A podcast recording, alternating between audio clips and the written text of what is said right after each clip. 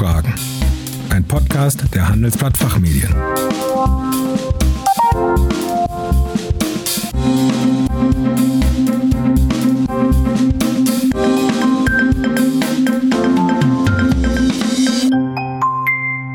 Herzlich willkommen zum Expertentalk der Handelsblatt Fachfragen. Mein Name ist Kerstin Pferdmenges.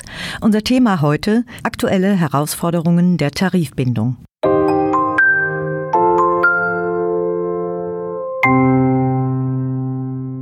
Die meisten Menschen kommen im Alltag dann in Kontakt mit dem Tarifvertragsrecht, wenn ein Arbeitskampf schon im vollen Gange ist. Die Gewerkschaft hat einen Streik ausgerufen und wir können zum Beispiel die öffentlichen Nahverkehrsmittel nicht nutzen oder bekommen die Post nicht zugestellt. Dann wird ein Tarifkonflikt auch für Außenstehende sichtbar. Das Tarifvertragsrecht ist ein sehr politisches Rechtsgebiet, ein sehr lebendiges, das sich ständig ändert und das man, wenn man an Tarifverträge gebunden ist, ständig beobachten bzw. wenn es eigene Tarifverträge sind, bearbeiten muss. Mein heutiger Gast ist Rechtsanwalt Dr. Arthur Konrad Wüppich aus dem Düsseldorfer Standort der international tätigen Kanzlei Bird Bird.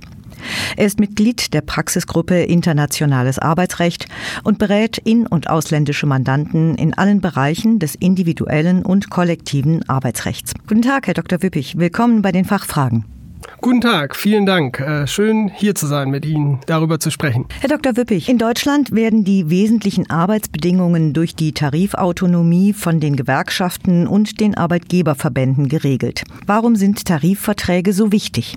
Das Besondere am Tarifvertragsrecht ist an dieser Stelle, dass der Gesetzgeber sich seiner Gesetzesgebungsmacht entledigt hat. Er zieht sich aus einem bestimmten Bereich des Arbeitsrechts zurück und gibt den Sozialpartnern, den Gewerkschaften auf der einen Seite als Vertreter der Arbeitnehmerschaft, als auch den Arbeitgebern und ihren Arbeitgeberverbänden die Möglichkeit, die Beschäftigungsbedingungen mit zwingender Wirkung für alle Beschäftigten, die in den jeweiligen Geltungsbereich der Tarifverträge fallen, zu regeln.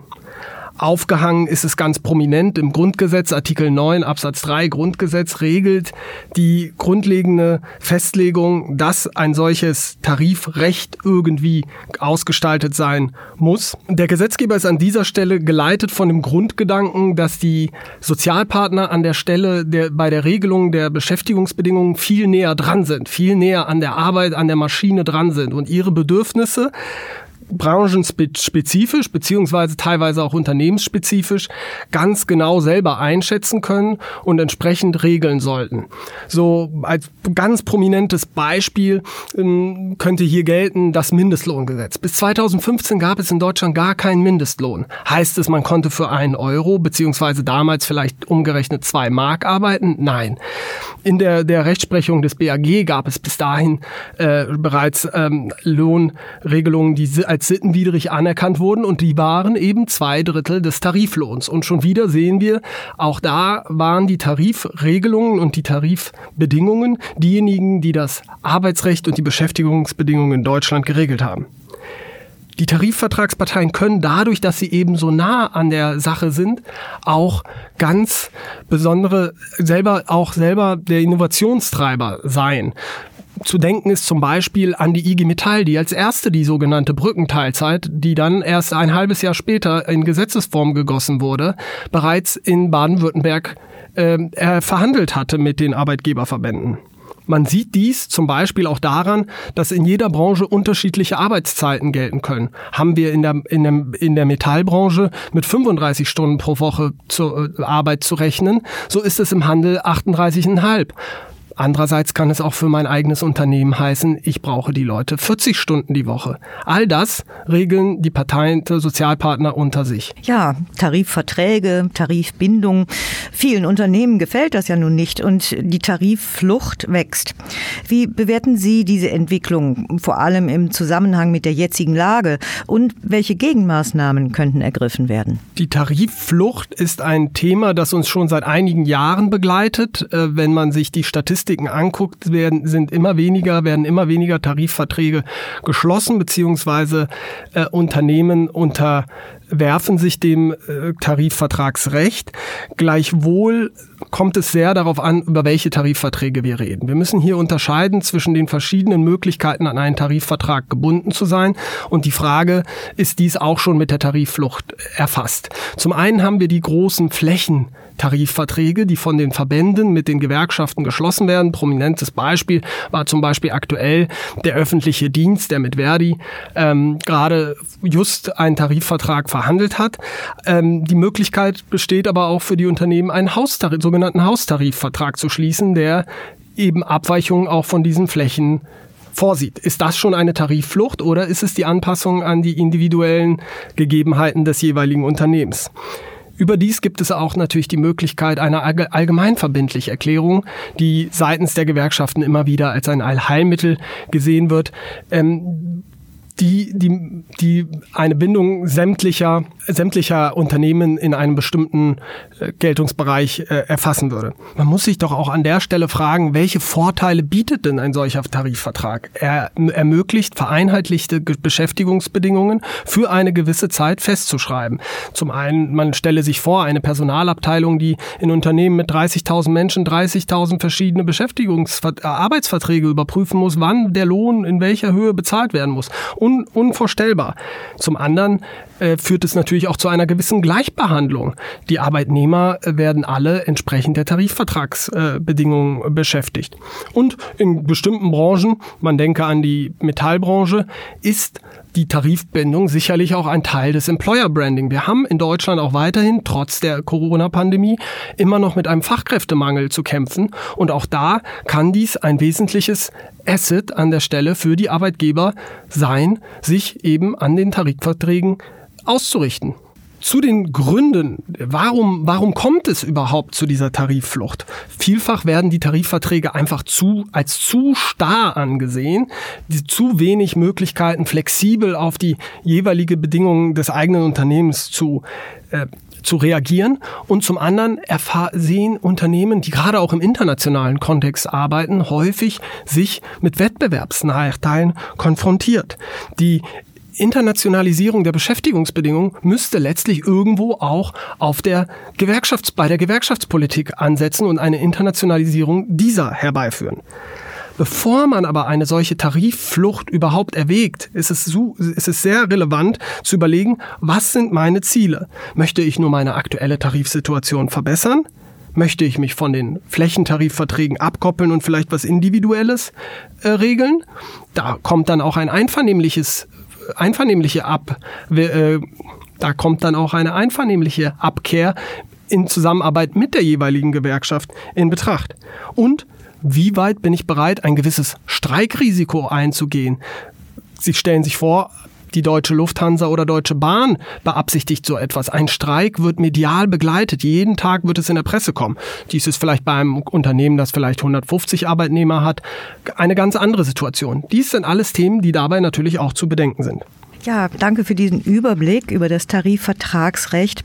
Was sind denn die aktuellen Herausforderungen im Zusammenhang mit der Tarifpolitik? Wie ist das Verhältnis der Sozialpartner in der aktuellen Situation zu beurteilen? Besonders im Hinblick auf Arbeitskampfmaßnahmen wie zum Beispiel Streiks, wie sie wir ja neulich auch wieder hatten. Da muss ich lächeln. Es ist so, wie wir dieses Wort auch mittlerweile fast nicht mehr hören können, ein sehr dynamisches Verhältnis.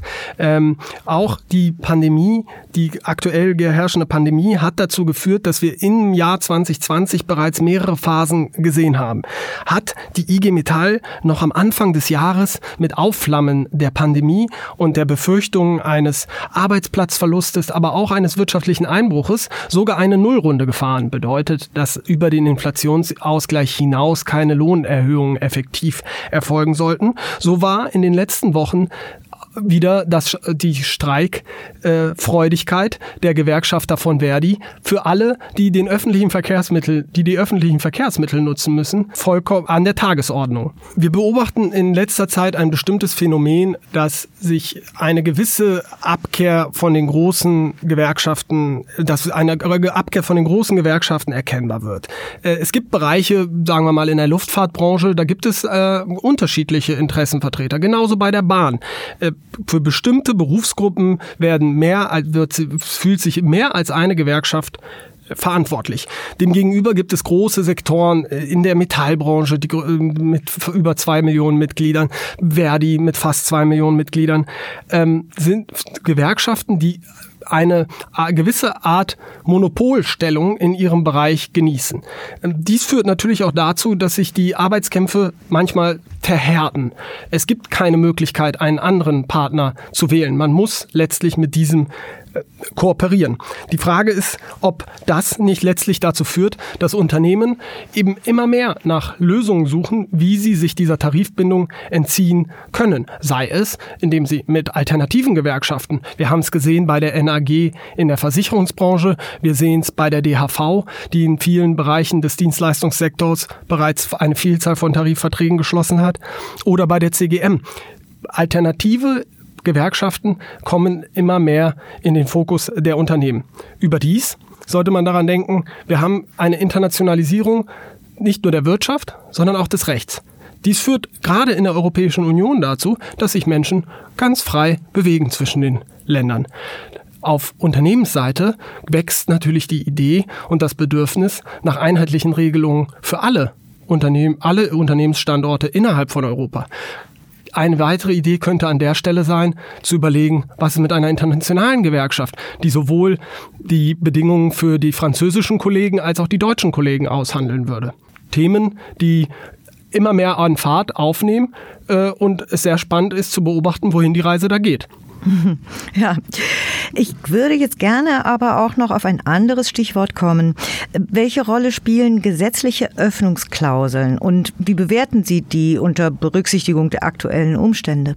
Gesetzliche Öffnungsklauseln erlauben die Möglichkeit, dass Tarifvertragsparteien von grundsätzlichen Mindestregelungen, die der Gesetzgeber vorgesehen hat, abweichen. Durch den Tarifvertrag oder indem sie auf den Tarifvertrag Bezug nehmen. Beispiele hierfür können sein, das Arbeitszeitgesetz, das grundsätzlich eine maximale Höchstarbeitszeit von zehn Stunden vorsieht, und nur dann Möglichkeiten zur weiteren Abweichung, Verlängerung, wenn es zum Beispiel Betriebsbedürfnisse erfordern, ähm, auf eine längere Zeit sind durch Tarifverträge möglich. Genauso das aktuell diskutierte Gesetz, Homeoffice-Gesetz, Mobile Office-Gesetz, mobiles Arbeiten-Gesetz von Hubertus Heil. Auch dieses sah die Möglichkeit für die Tarifvertragsparteien vor, die von den Voraussetzungen und den Möglichkeiten der Ausgestaltung der Regelung ab, abzuweichen.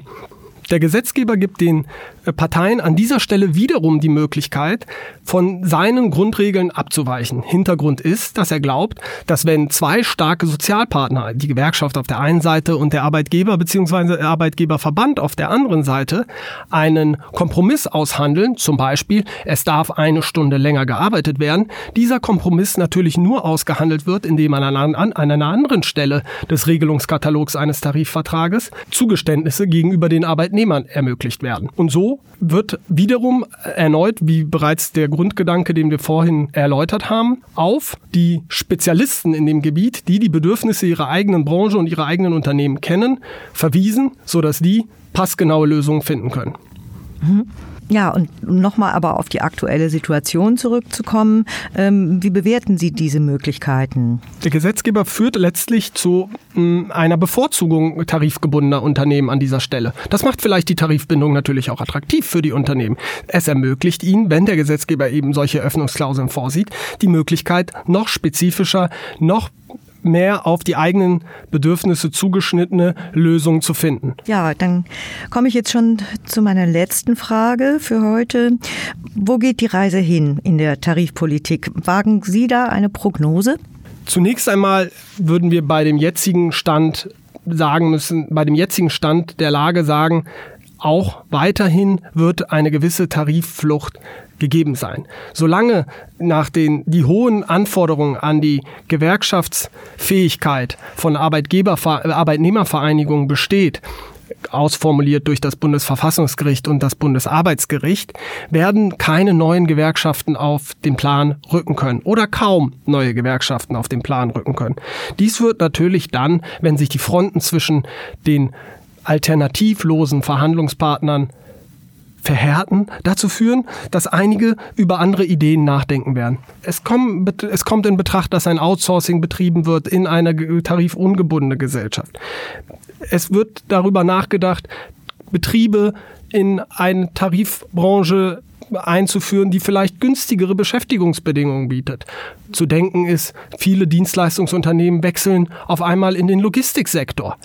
Ähm, der, der erheblich günstigere Beschäftigungsbedingungen vorsieht. Grundsätzlich ist die Sozialpartnerschaft etwas Positives, etwas Wünschenswertes. Es ermöglicht, individuelle Lösungen zu finden für die Branche, für das jeweilige Unternehmen. Gleichwohl wird es für einige Branchen sicherlich in den nächsten Jahren weiterhin schwierige Gespräche geben, dahingehend, dass die Gespräche sich schwierig gestalten werden und gewisse Unternehmen sich der Tarifbindung entziehen werden. Herr Dr. Wippich, vielen Dank, dass Sie heute hier hier waren und Ihre Einschätzung mit uns geteilt haben.